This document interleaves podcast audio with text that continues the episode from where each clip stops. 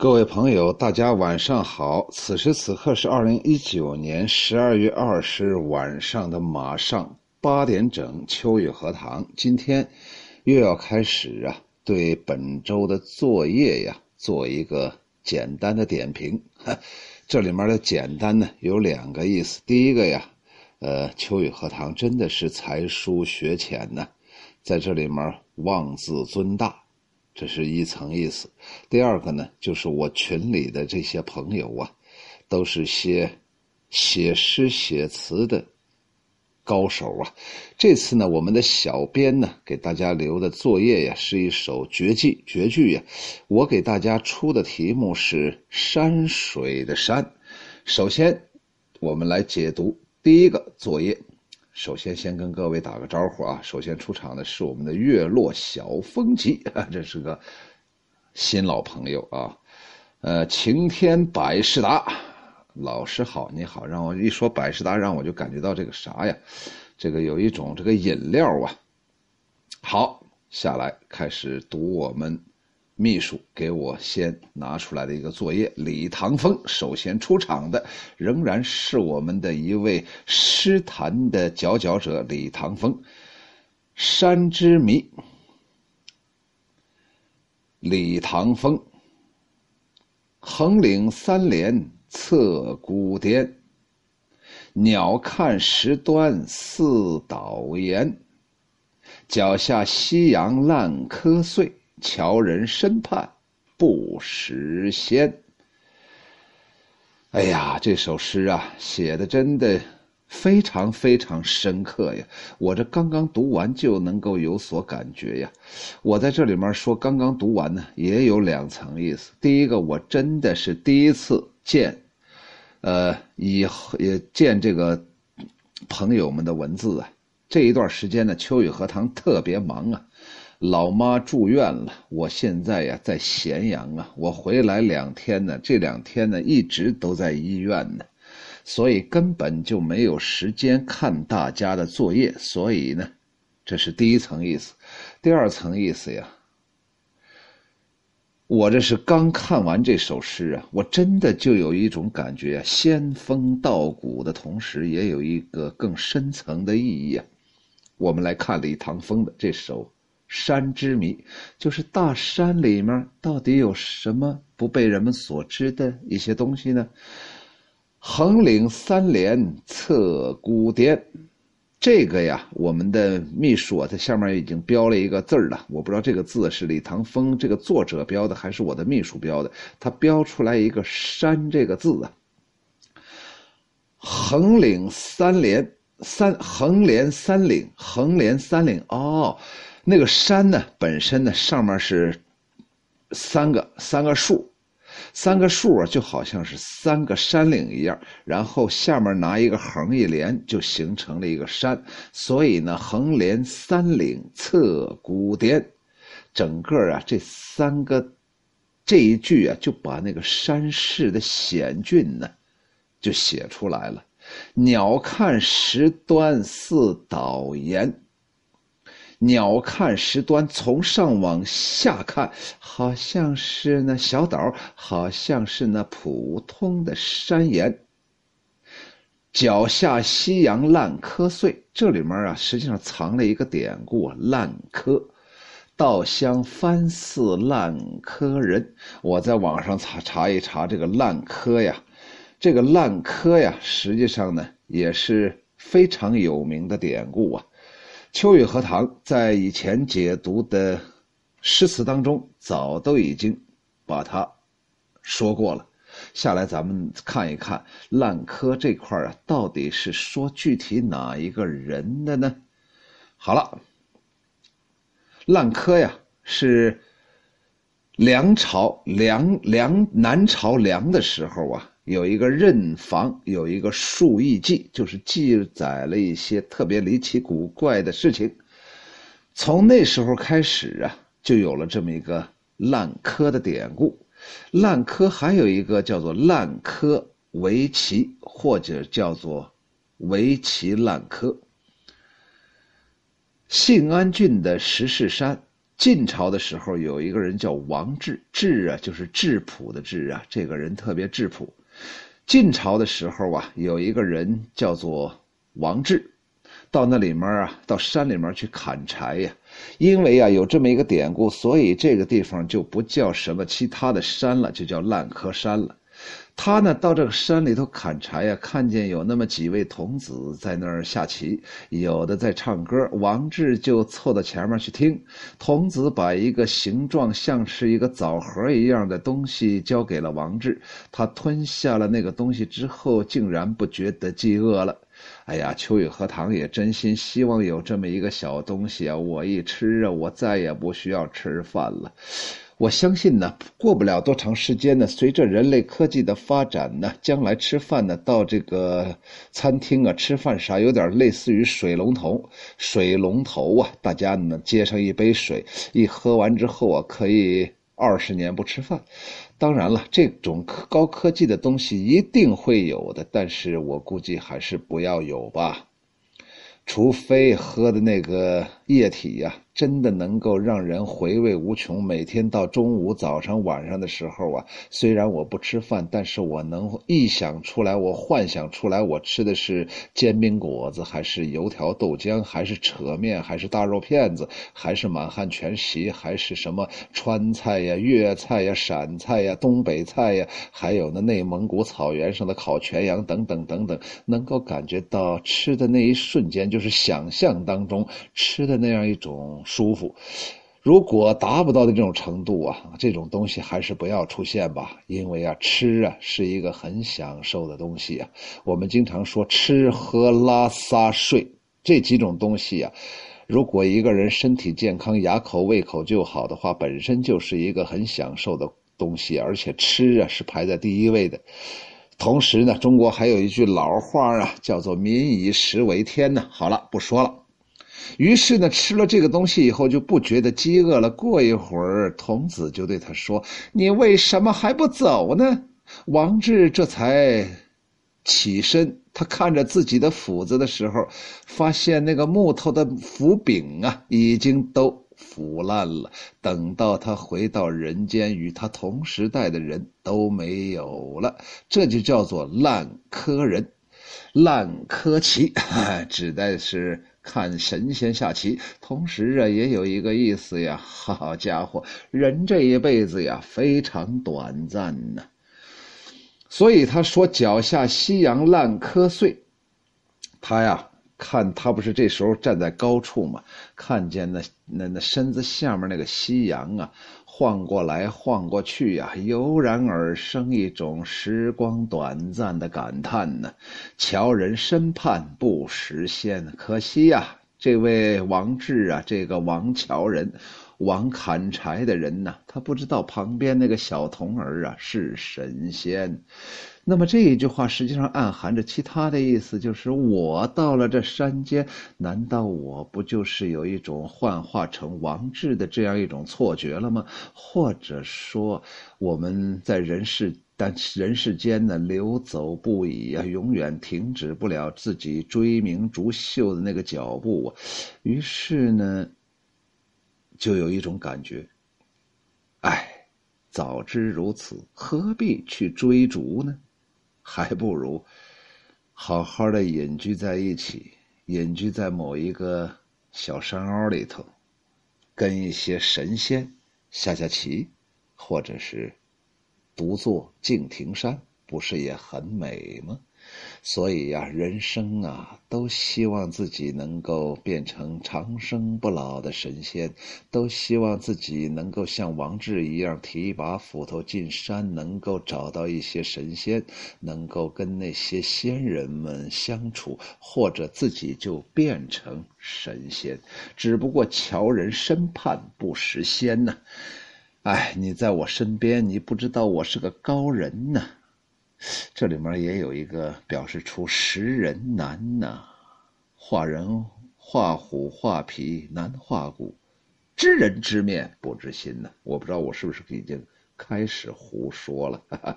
下来看看啊，这个喜爱桂花香，您好，听友二零零二，七幺九零四，你好啊，四西你好，老朋友，我们的秘书来了，我们的秋雨荷塘小编来了。哎呀，秋雨荷塘小编呢，非常感谢这个小编呢，一直为我操劳啊。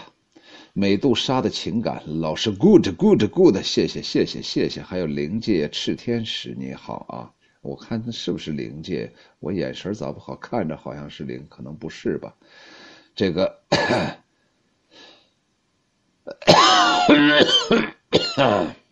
美杜莎的情感说：“老师有时间解读一下宋词元曲。”老师有时间先喝口水吧。嗯，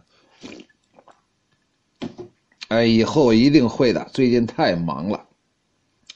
作者标的啊，作者标的，那就明白了。坐着滑板去西藏，哎呀，这个也不知道到没到西藏，还在半路上呢。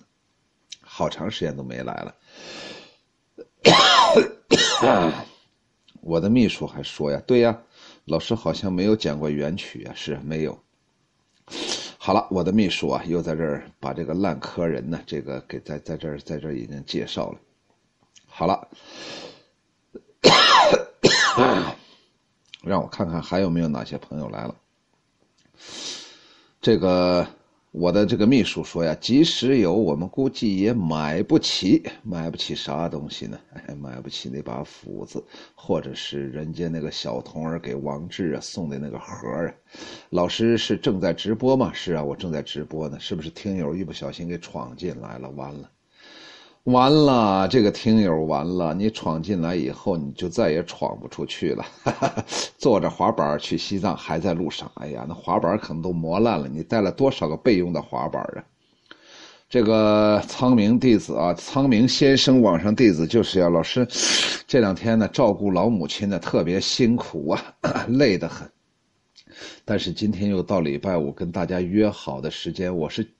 挤出这点点时间跟大家呀共同来享受我们的朋友写的这些优美的词，但愿我的解读能够解读到那个 寸点上，解读到那个呃那个腰眼上。哎呀，这样呢才会对得起呀这些朋友的辛苦创作呀。下一首是江边鸟的。我不知道这个是太老山呢，还是太母山呢？我们就先读唱。哎呀，我不知道这个字念啥呀？到底念太老山还是太母山呢？让我搜一下，我不知道有没有这这首山啊？那就太母山，太母山。我来先把太母山先介绍一下啊。刚好今天我这眼前有电脑。太母山呢，位于福建省的东北部，在福鼎市正南，距市区四十五公里。然后呢，呃，他北望雁荡山，西眺武夷山，三者成鼎足之势。相传呢，尧对老母啊，尧的时候啊，老母种兰于山中，他的老母亲呢，在这个山里面种了兰花，逢道士而羽花羽化仙去，所以叫太母。后来呢，改成了这个姥姥的姥，叫太母。刚才我之所以叫做把它定不下来，是因为啊。李白曾经写过一首诗啊，叫做《梦游天姥吟吟留别》呀。所以呢，呃，那时候我记着我的很多学生啊，一一弄就读成了《梦游天姥吟留别》。既然说到这儿了，我把《梦游天姥吟留别》给大家朗诵一下，《梦游天姥吟留别》也叫别都东鲁诸公，李白。海客谈瀛洲，烟涛微茫信难求。越人欲天母，迷云霞明灭或可睹。天母连天向天横，是把五岳掩赤城。天台四万八千丈，对此欲倒东南倾。我欲因之梦吴越，一夜飞渡镜湖月。湖月照我影，送我至善溪。谢公宿处今尚在，渌水荡漾清猿啼。脚着谢公屐，身登青云梯，半壁见海。白日空中闻天鸡，千言万转路不定。迷花倚石忽已明。熊咆龙吟引岩泉，立深林兮惊层巅。云青青兮欲与水，淡淡兮生烟。列缺霹雳丘峦，崩摧洞天石，扉轰然钟开。清明浩荡，不见底，日月照耀金银台。你为一袭风为马，云之君兮纷纷而来下。虎鼓瑟兮鸾回车，先知人兮列如麻。虎魂悸魄动晃惊奇而长嗟，为绝食之枕席，是向来之烟霞。世间行乐亦如此，古来万事东流水。别君去兮何时还？且放白鹿青崖间，须行及其访名山。安能摧眉折腰事权贵，使我不得开心颜？读了半天，就是为了读李白的最后这两句特别任性的话：安能摧眉折腰事权贵，使我不得开心颜？这就是天姥山，这里面呢又是太姥山。我们接着说太姥山呢，所以呢，闽人呢就是福建那块的人呢，称为太母；武夷称为我，闽人呢就是福建那块人呢，把这个太母山和武夷山称为山中的双绝，把太母和雁荡山称为昆仲，就是兄弟类的山呢。所以呀，呃，福建那块有三座好山呢，一个是武夷山，一个是雁荡山。今天我们又说了一个大不为大家所知的太姥山，下来看看太姥山啊。刚才我背我读那个呀，实际上也是我背的。那我对那首诗啊，简直是滚瓜烂熟，所以不可能有一个错字错音呢。我之所以读那个背那个，就是让我们大家找一找高中的感觉。下来我们看《太姥山二首》。江边鸟写的，他说：“人言闽北有奇峰，海上仙都称令名。洞里回环如九九曲，天开一线见真形。”这里面有一个需要给大家解读啊，就是海上仙都有令名。这个令名啊，我在高中讲这个，尤其是高考之前辅导的时候，都会说呀，这个“令”这个字啊。这个令啊，就是美好的呀。有一个成语，我不知道大家知不知道啊？这个令啊，呃，那个令啊，哎呀，我咋突然把这个令啊，这个成语叫啥来着？嗯，这个 呃，叫个另外人呢？另外人呢？叫个啥另外人呢？就是把这个呃。加大设小，另外人呢？加大设小，另外人呢？把，比方说，这个称呼自己的亲属用谦称，比自己辈分高或者年长的用家，比方说家父、家母；比自己辈分低的或者年幼的用社，比方说社弟、社社侄。呃，称呼对方的亲属一般用令，比方说令尊、令爱。等等等等，所以呀，这个令啊，它实际上是一个敬词啊，是用在别人这个身上的。家和社呀，用在自己身自己家里面的这个长辈和这个兄弟呀之间的，比方说家父、家母啊。然后呢，这个令啊，还有一个词令爱呀，就是，哎呀，令爱呀，那就是人家的姑娘啊，长得那家伙漂亮啊，琴棋书画样样精通啊，所以呢，也就叫做对人的美称啊，令啊。这个令啊，实际上还有一个成语呀，就能充分的表明啊，这个令啊是一个美好的意思。哎呀，下来我怎么就想不通这个“令”啊，到底是哪一个？呃，是哪一个字来着？就是那种，呃，“令”“令”“令”，是哪一个字？是哪一个成语？是这个“令”来着？呃，让我想想啊，让我想想是哪一个“令”来着？嗯，必须今天必须得把这个说好啊，说好，要不然我就觉着对不起大家呀，“令”。啊，对，巧言令色，嫌疑人呢。嗯，孔夫子就说呀：“巧言令色之徒啊，很少有仁德具，很少具备仁德呀。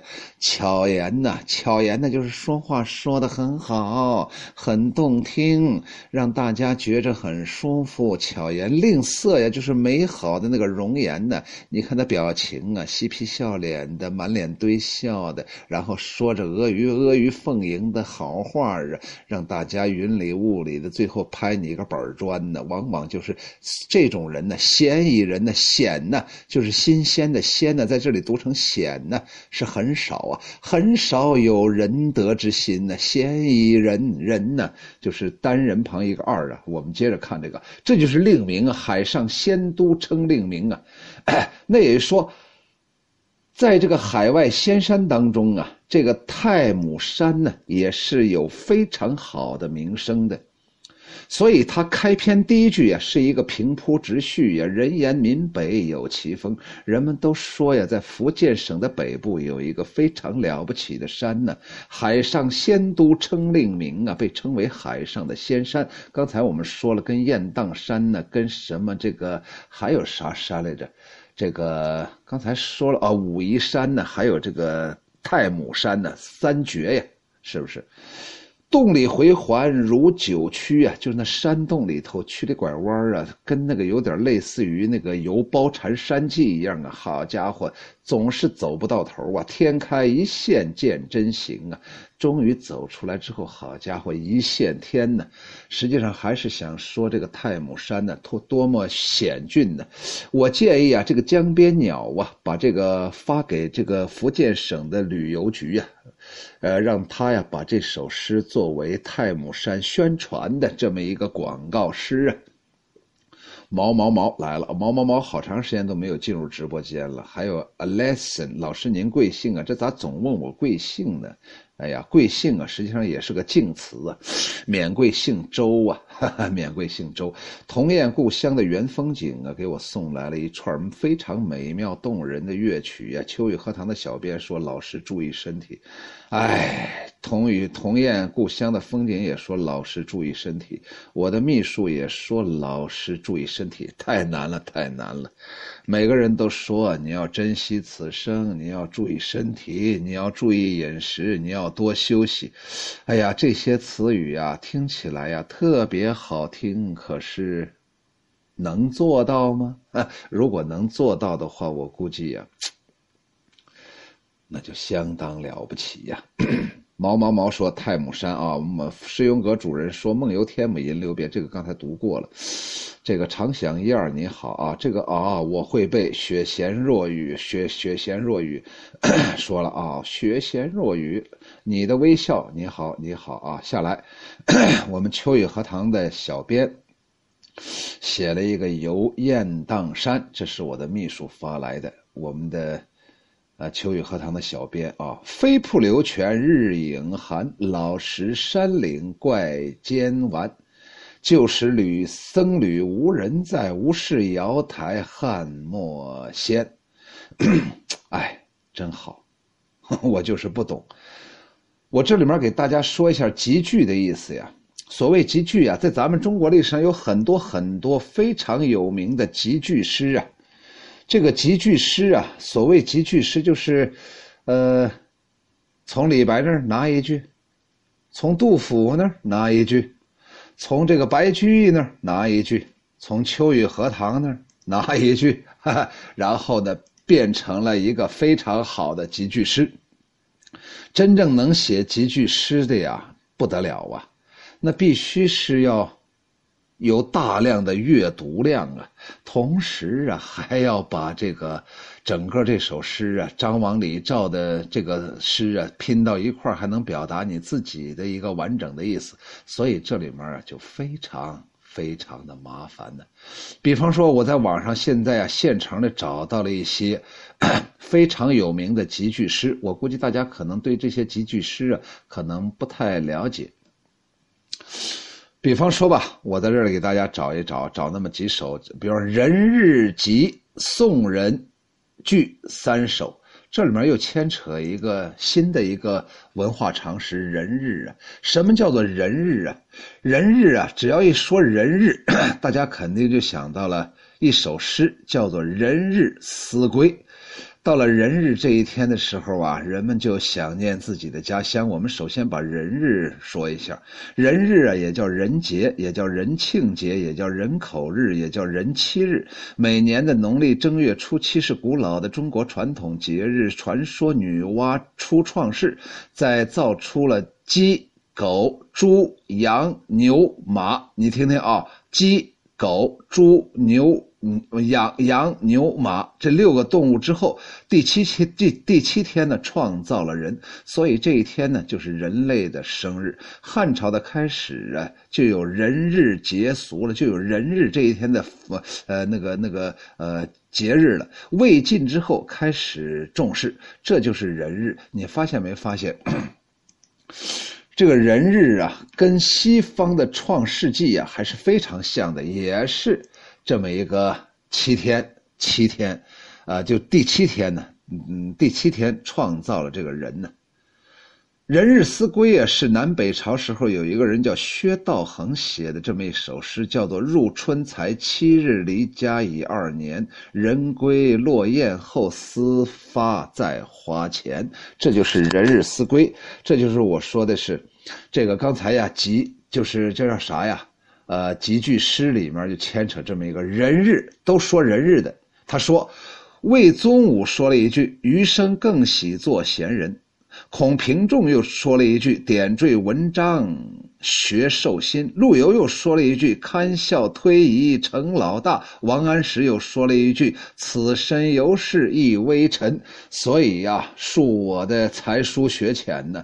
秋雨荷塘小编的这个游雁荡山这个集句。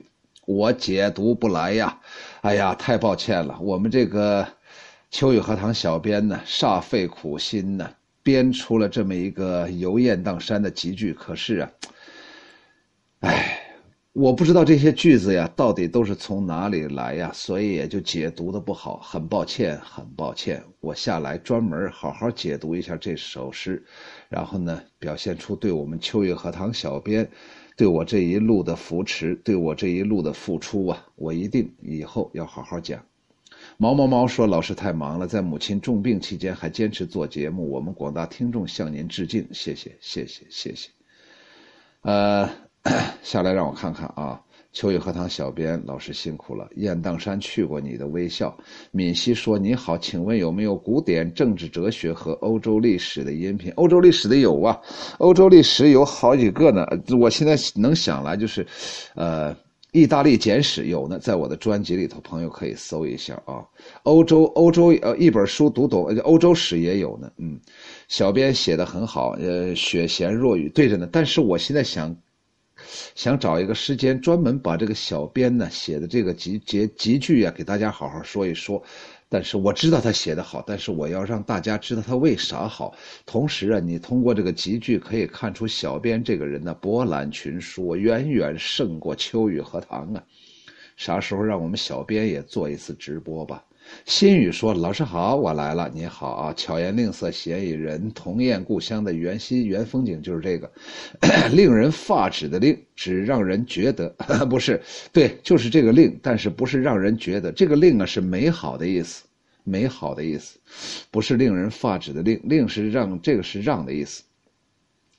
这个雪贤若雨说了，哎，我们的弟子又说了，子曰：巧言令色，嫌疑嫌嫌嫌疑人。”不是显人矣，他这块写错了，嫌疑人呢？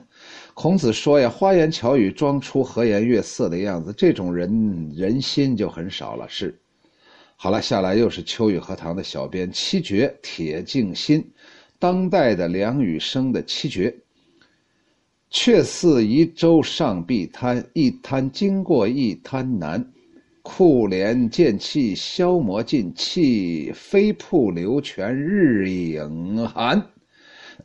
哎，人生的苦难全在这里呀，人生的辛苦也全在这里呀。一滩经过一滩难，让我想起谁了？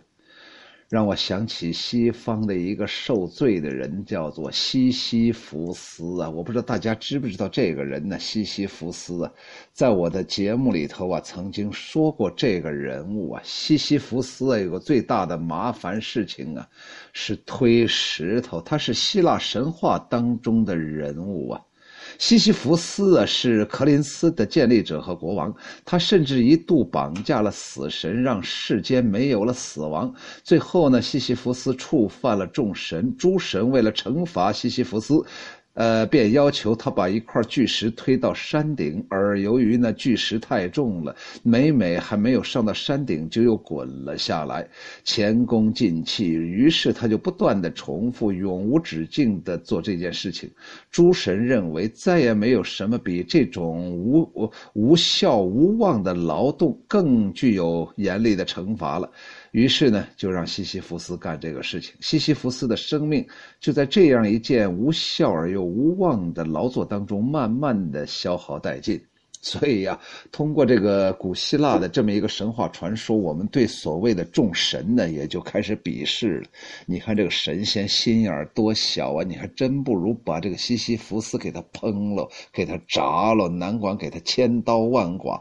你何必让他不停的推石头？秋雨荷塘现在做直播的同时啊，西西弗斯还在把那石头往上推，往上推，马上到终点站了，马上到了山顶，夸家伙，这石头又。滚下去了，西西弗斯无奈的长叹着，一路又慢慢的走下山，然后又开始推石头。同时啊，就像刚才说人日一样啊，东西方在创设神话的时候啊，创设节日的时候，他们彼此并没有交流啊。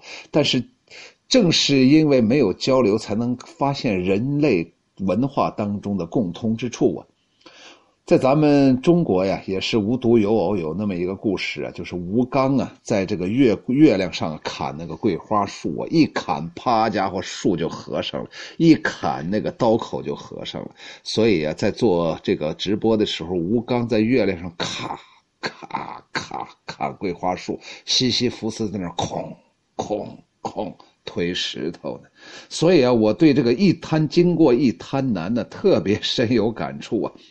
由于尤其是最近这一段时间呢，一方面要工作，然后回到家伺候老娘啊，哎呀，真是一滩难过，经过一滩难呢。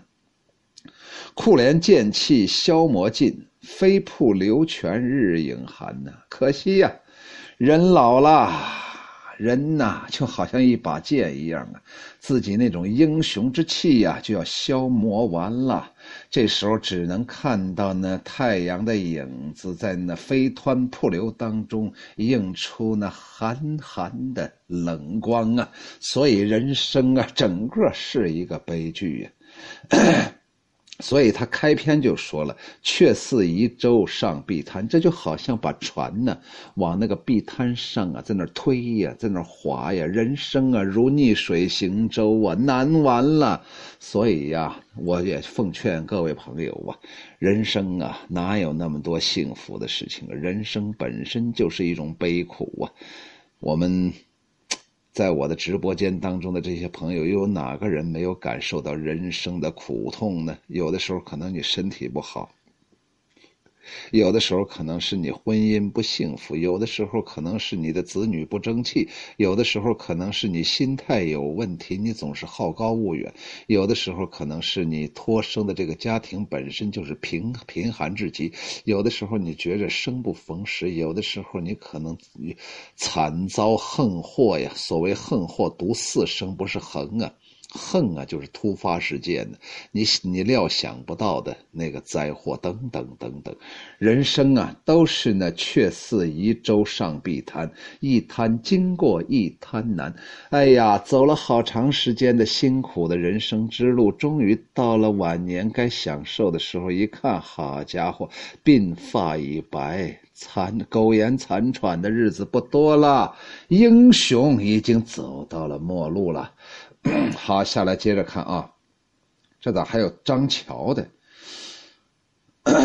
哦，对，这就是刚才我们说的那个呃集句呀，我们这个集句呀，这个集句很好，很好，很好，啊，集句，对，哦这就是飞瀑流泉日影寒，老石山岭怪尖顽。旧时僧侣无人在，无事瑶台汉莫仙。哎，好了，那就是我们的小编呢来了。小编呢，真正是写写诗的高手啊，在整个秋雨荷塘的大练兵啊，解读朋友们写的诗的这第五回，终于遇到了真正的高手啊。集句呀，太难太难了。我们秋雨荷塘小编又说了，《寄山僧唐张桥七绝》当中就有“闲倚蒲团向日眠，不能归老月月云边。旧时僧侣无人在，唯有长松见少年。”哎，旧时僧侣无人在，那僧侣啊早都死完了。人生啊哪有？不死的道理呢？只有那高大的松树见我这个小小的少年呢。青山不老，绿水长流，人生无奈呀。人想跟大自然抗衡啊，根本没用。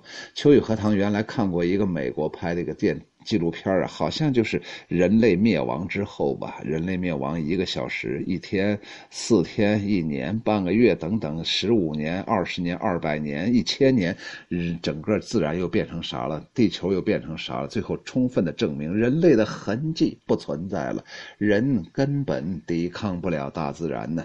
就包括我们在现实生活的时候啊，你假如有那么。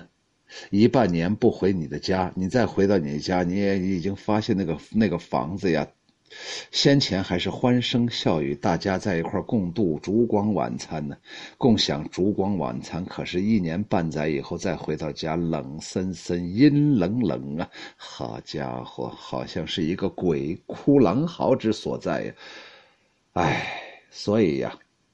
这里面他就说呀：“闲倚蒲团向日眠呢，靠着那个枕头啊，靠着那个蒲团呢，看着太阳睡着觉。哎呀，秋雨荷塘啊，这两天忙的就想休息呀，没时间睡觉啊。秋雨荷塘将来肯定是累死的，不能归老岳云边呢，可惜呀，不能够到岳云之边呢。旧时僧侣无人在，唯有长松见少年呢。大自然永远都是亘古不变的呀。”然后我们这个 集句诗啊，集句诗，我们这个弟子还专门说呀，集句诗啊是诗的体裁之一啊。集就是集合的意思，句指的是古诗句呀，古诗句、古文句。集句诗就是集合古诗文的成诗，就是已经写好的诗句呀。作者只有博闻强记。这个才能够集句成诗。创作集句诗要求对原诗句融会贯通，如出一体呀，好像就是完整的一个完整体呀，让人看不到有什么呃缝隙和瑕疵或者是拼凑啊。这样集成的诗才具才才能够既无腐凿之气，意义又相连贯呢。所以呢，秋雨荷塘的小编呢。这个不得了啊！他说呀，其他两首诗太长了，自己去搜吧。秋雨荷塘小编呢，准备罢工啊！当然了，他不可能罢工。秋雨荷塘的小编是秋雨荷塘永生永世的好朋友啊！哎，我们的苍明弟子啊，又来了人日节了。对，好了，六畜啊，六畜兴旺啊，六畜完了之后就开始造人了，是吧？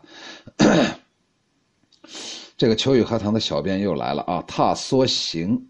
傅稼轩集句，集京剧。他说：“进退存亡，行藏用舍。呃，小人小人请学凡虚假，横门之下可栖池，日之日西牛羊下。”这里面又用了《诗经》的句子了啊！去卫灵公，遭还司马。东西东西南北之人也，常居节逆。偶尔更，这个这个字写错了啊，不是不是不是啊，桀逆对着桀逆啊，杰就是高大的，这个又是孔那个《论语》当中的说子路见那个长居桀逆两个两个高手，实际上当时是讽刺道家那种隐居呀，呃，不为这个社会出力呀，嗯，没有那种担当的意识。秋何为是其妻者？对，他说。这这里面就刚才说了，那这是哪一句啊？这是刚才它里面的哪哪一句里面牵扯这么一个东西？让我看看，呃，没有啊。老石山岭怪尖顽。旧时僧侣无人在，无事瑶台汉莫仙。实际上这首诗啊，我我现在都基本上可以可以解读了。无事瑶台汉莫仙呢，那就说呀，我呀，我是一个很了不起的读书人呢，我已经就要成仙，或者我就是一个神仙呢。呃，我在山水之间呢，享受呢无穷无尽的非常好的人生啊。好了。下来我看看我们弟子啊，那秋雨荷塘小编老师太夸张了，我哪里有老师有学问？哎，你看总是这样互相吹捧，这就不好啊！我说我们秋雨荷塘小编，小编就是有才嘛。好了，我们的弟子呀，不停的在这给大家打字幕啊。好了，下来看看我们的弟子又拿出了一首诗：重游相公山，观日观日出，心语。新宇，新宇写的啊，他说：“阳春里水泛清波，舟岸游人频对歌。日照群峰生紫气，翻腾白雾煮青螺。”实际上，这个煮青螺呀，也是一个有典故的呀。那个青螺呀，我咋记不清那个青螺是在哪首诗里面有那种青螺呀？我好像还对这个还还还特别熟悉呀，就是那个。青罗呀，呃，指的是应该是君山呢，就是那个洞庭湖里面那个青君山呢，就是这个青罗呀，呃，就好像那个青罗的那个样子啊，所以呢，青罗呀，一般后来呀，都是这个。指的是那个山呢，这个青罗呀，有时候指在那个山呢，指代的还比较好看那种，呃，比较雅致的，同时呢，独成一体的那种比较好看的那样一种山的样子啊。好，对刘禹锡说说了。庙呃庙高台上望珠峰，点点青罗天际晓。实际上就指的是青罗，所以他在这里面啊，实际上还是化用了前人的这种诗啊，所以呢，他是不得了的啊。坐着滑板去西藏，咋可走了些？翻腾白雾煮青罗，整个这首诗啊，就是写。重游相公山，然后看日出，说明啊，我们新语啊，为了写这首诗，可是下了一番功夫，在山上啊，那小风嗖嗖的在那刮呀，然后呢，租一个棉大衣啊，为了等着人家那个太阳出来呀，然后呢，受尽了各种委屈，写出了这么一首好诗，由此啊，充分的证明啊。任何一个美好的东西啊，都是无数个人呢，或者是极个别人呢，费尽了各种辛苦才呈现在我们大家的眼前呢。所以啊，我对古诗古词，包括我们现在网友或者其他的朋友写的诗啊，我永远都是带着那种前进的心态。大家可能不知道，为了写这首诗啊，句句这字斟句酌呀，银儿银安一个字碾断数经须呀，真的是要苦吟呢，要咬文嚼字啊。阳春里水泛清波，阳春三月里水这个地方我还去过。舟岸游人频对歌。当时我去的时候啊，就是阳朔到哪儿呀？一百里呀，景色奇美呀，有刘三姐在那儿。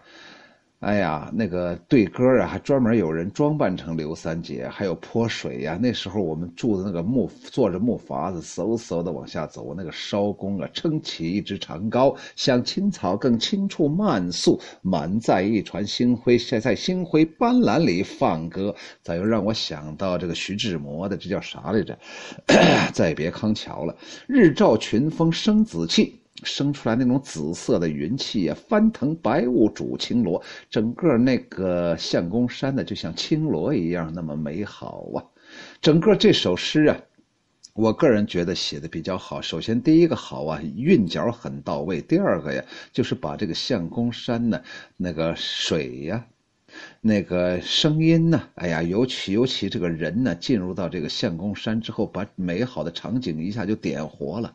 然后呢，在这个有有有光气呀，有日日照群峰生紫气呀，还有这个，呃，非常美丽的那种青罗的这样一种比喻，写的非常好，把这个山水就写活了。呃，这个踏梭行是辛弃疾写的几句词，大家欣赏一下吧。是啊，所以啊，我们的秋雨荷塘小编呢，就跟呢宋朝的时候辛弃疾一样，都是不得了的会集结句啊。这个呃，这个我们的这个哈哈老师没有学过这词，哈哈哈哈哈会的。我我现在正讲宋词嘛，你看这个秘书啊，秘书笑话我呀，这就对了。没有一个人呢敢说你是老大，所以啊，中国呀有一句有一句行话呀。叫做文无第一，武无第二。真正学文学的，没有谁敢说我是 number one。可是武术这块啊，必须呀没有第二名。那李元霸就是比宇文成都厉害。李元霸最后不是把宇文成都生生的给劈叉了吗？所以呀，文无第一，武武无第二，谁都不可能啊。这个 都知道啊。青罗。青罗，哎，我们这个弟子紧跟着我的步伐呀。青罗就是罗的一种啊。唐代刘禹锡《望洞庭》当中就说：“遥望洞庭山水翠，白银盘里一青罗。”佛教讲经，佛教称讲经做法为。吹法罗，同时呢，佛教讲经还有一个呀，叫河东狮吼啊，哦啊，河东狮吼两个意思，一个是指的是剧内啊，这个是苏轼的朋友陈造的典故，河东狮吼啊。第二个河东狮吼指的是呃佛陀呀，释迦牟尼呀讲佛的时候啊，好家伙，跟跟狮子吼一样，特别有气势，让人顿悟啊。这个好了，呃，我们师兄阁主任说刘禹锡的下来呀，这么多什么路飞路飞家给我送出小心心，谢谢啊，这咋送了这么多？下周写元旦怎么样？那当然可以了，你写元旦就写元旦，很好啊。下周写元旦，岳麓山烈火真金，这是我们秘书推送的。云溪流淡月，翠幕画危楼。韵自松风入，诗从月露求。他有个注释：风入松为古琴曲名，相传为西晋嵇康所作。一说到嵇康，我就想起余秋雨写的一篇一篇文章啊。这个，嗯，他就写嵇康啊。当时啊，受到刑罚呀，然后最后弹了一首曲子呀。这首曲子叫个啥来着？我咋给忘了？嵇康弹的那首曲子叫啥来着？嗯，《广陵散》对，《广陵散》呢。嗯，他说呀，后来呀，有很多人他说呀，现在有人还能弹那个嵇康的《广陵散》，他觉着他说不可能了。因为广陵散周周折折呀，经常会出现到了某一朝、某一国、某一个人的手中，就要断好长时间，然后呢，根本就没有那个琴谱了。这个，所以呢，他最后说呀，广陵散现在人们听嗯弹的广陵散，他绝对不会去听，完全不是嵇康所弹的，呃。后来他说呀，用用用当时呃流行的一句话叫做啥来着？什么什么求我，但求什么什么，只求啥？一朝拥有吗？还是啥？我咋把那个词给忘了？当时我读那个文章的时候，我还特别特别在意。好了，下来看《烈火真经》的岳麓山。岳麓山我去过，我来把岳麓山介绍一下。岳麓山我去过，岳麓山呢是在湖南省会长沙的。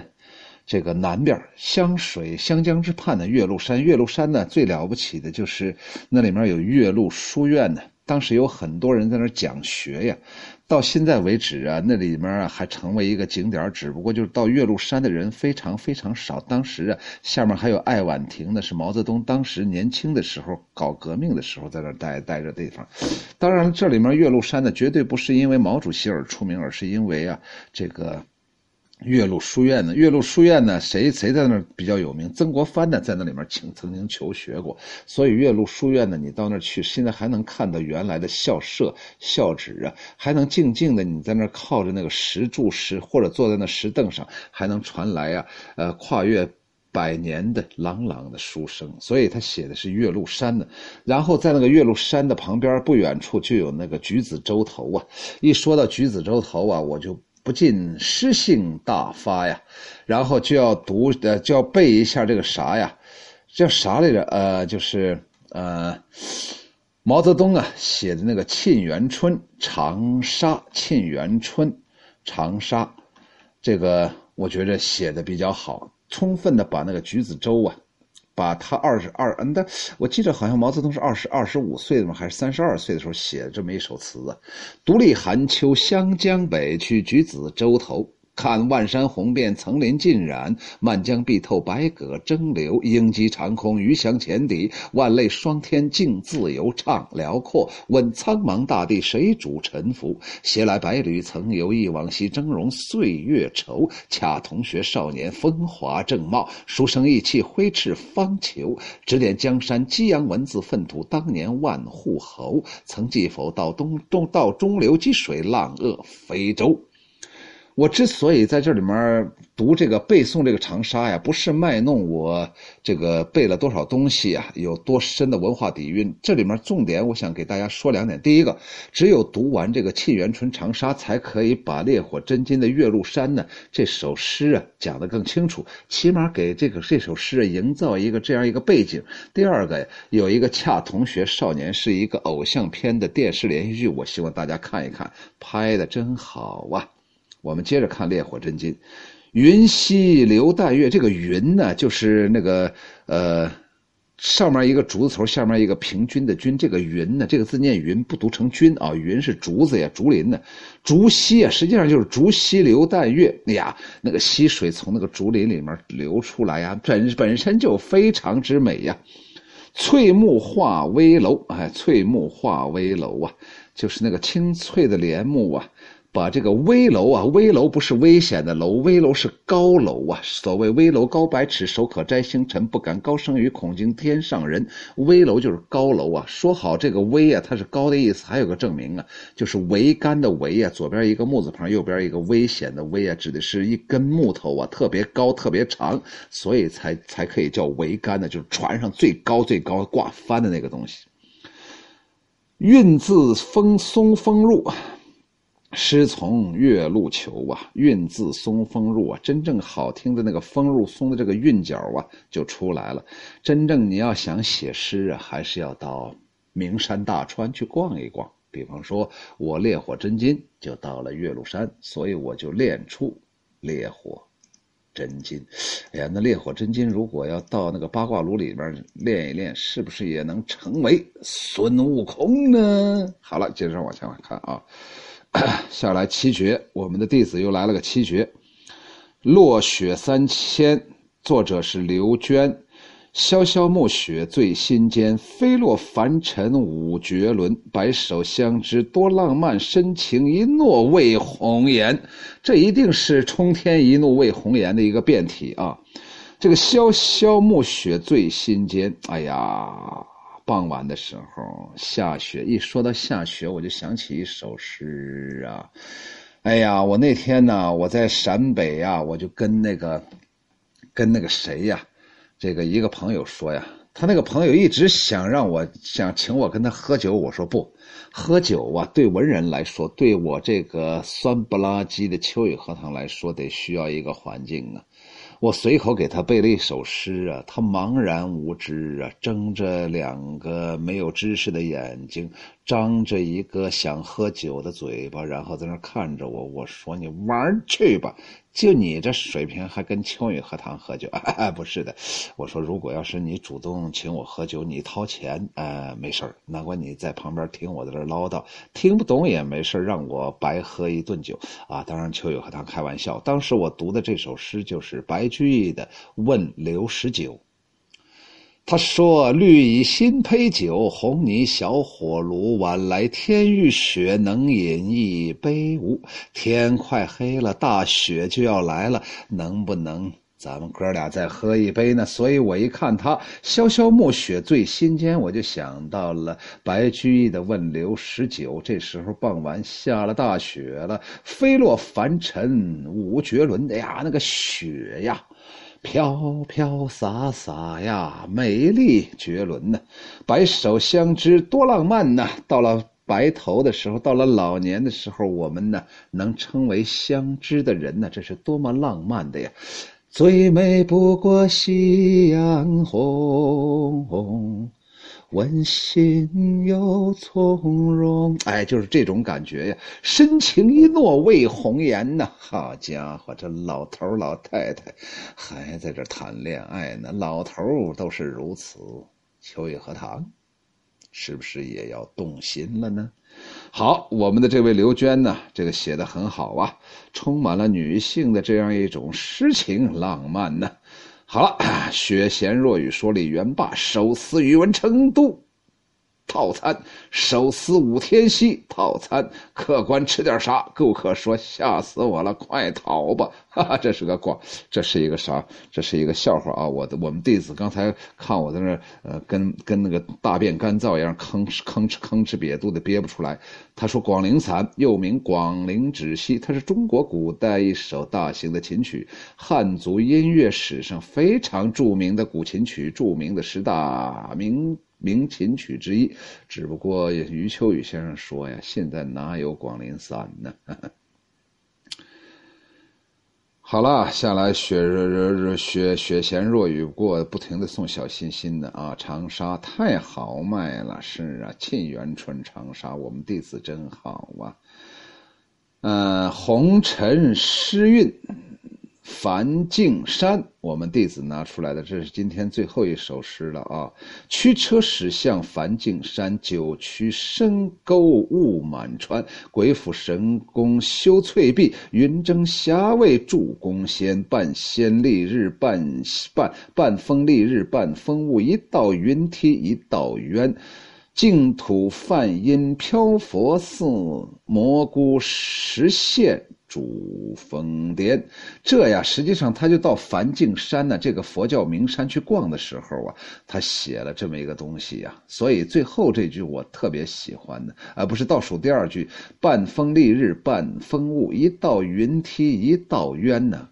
把那个佛教啊，这个圣地呀，写的那么虚无缥缈，有如蓬莱、方丈、瀛洲这三座神仙呢，啊，神山呢，净土梵音飘佛寺呢，阿弥陀佛，阿弥陀佛，阿弥陀佛，阿弥陀佛，王王王王，阿弥陀佛，阿弥陀佛，阿弥，哎，就是梵音呐，哎，古古印度的音呢，实际上就是和尚念的那个那那个那个那个音呢，那个声音呢，蘑菇实现主峰巅呢。这个我不知道，蘑菇石是不是一个？是不是上面长蘑菇了？哈哈哈可能或者像蘑菇一样的山峰吧。反正啊，我就觉着人家红云诗红尘诗韵呐，虽然落入红尘呐，落入红尘若许年呐，但是人家诗韵悠悠，就是因为人家到了成了佛家弟子了。哎，实际上说到这儿啊，我身边也有两个朋友啊，很早很早啊就。成了佛家弟子了，看破了人世间的蝇营狗苟、追名逐利呀！唉，可惜，可惜呀！雪贤若雨说：“老虎虎，秋雨荷塘老师今天考试改了一堆的诗词，关于考试的。好啊，好啊，可怜，可怜呐！人民教师。”很辛苦，还有一首就完了。老师再辛苦一下吧。哪一首啊？嗯，还有哪一首啊？哦，我们的秘书拿来。山素心若雪说：“平泉幽草发，茂树耸重云。叠岭霞烟淡，灵山没柴分啊！灵山没柴分，墨啊不不不，灵山墨子分，墨子分。哎呀。”对这个这个在诗里面这个梅呀没有的梅应该读成墨呀，频泉幽草发呀，就那泉水呀咕噜咕噜咕噜咕噜频繁的往出流啊。哎呀，你看不到，您只能听到这个优美动听的声音。仔细一看，还是看不着。拿水一拨了，好家伙，是在那个草里面流呢，在那悠悠的青草里面发出来这平泉的声音。茂树耸重云呢，一个是往往下看，一个是往上看的。这时候视这个视觉呀，整个整个这个这个视觉也就发生变化。一个是俯瞰，一个是呃向上仰视啊。茂树耸重天，高大的树木啊直耸云天呢。叠岭烟霞烟淡，哎呀，重重叠叠的山岭啊，这个淡淡的云烟飘过来，灵山墨紫分呢，灵山呢就在那紫色的云气当中给。消失了，不见了，吞没了。哎，这股紫气把山给遮住了。哎呀，整个这首诗啊，真是让人感到第一个。水土保护的水土资源保护的工作做得非常好，整个那里面啊，真是好像没有被人所糟蹋过，没有被世俗所染指过。第二个呀，整个这首诗啊，写的那么诗意盎然呢，写的那，哦，一闻呐，满鼻的清香，睁眼一看，哦呦呦呦，非常之美呀，一切都是有声音、有色彩，哎呀，有感觉呀，好像我的肌肤都是。受到的云气的轻浮，舒服极了，比用那老头乐呀挠痒挠挠那个那个痒痒挠舒服多了。素心若雪又写山，还是一个山。翠微掩映白云山，以里阴云缱绻为。风接瑶台无岔路，群贤宴罢赏芳菲。这里面写了一个神仙般的境界呀！哎呀，简直啊！一说什么瑶台呀，这个，呃，一说瑶台呀，就好好好，就感觉到啊，一股。紫霞仙气呀，紫霞的仙气呀，非常好。风接瑶台无岔路，群贤宴罢赏芳菲。整个这首诗啊，写的非常好。虽然呢有些刻意啊，我觉得这首。下面这首山呢，没有上面这首山呢显得那么古朴自然呢。下面这首山呢，更多的能显示看，能感到复杂的那样一种痕迹呀，还是下面那个更好一些呀。呃，下来呀，这个没有时间了，还有一首就完了。老师再辛苦一下吧。哪首诗啊？游长白山天池同宴的长春山顶，天池水。岂是常人饱眼福？江总几多物语来？小平碧海一朝露。哈哈哈，这里面说到了历史伟人呐，江总、小平啊。只不过这里面啊，有时候，这个这个，我咋觉得这个韵脚好像还是有问题？是不是秋雨荷塘才疏学浅了？呃，而且呢，这里面长春山顶天池水。岂是常人饱眼福？岂是常人所能看的吗？你没看那江总和小平都来了吗？难道没有沾上这伟人的了不起的人物的这样一种一瞥、一看、一谈吗？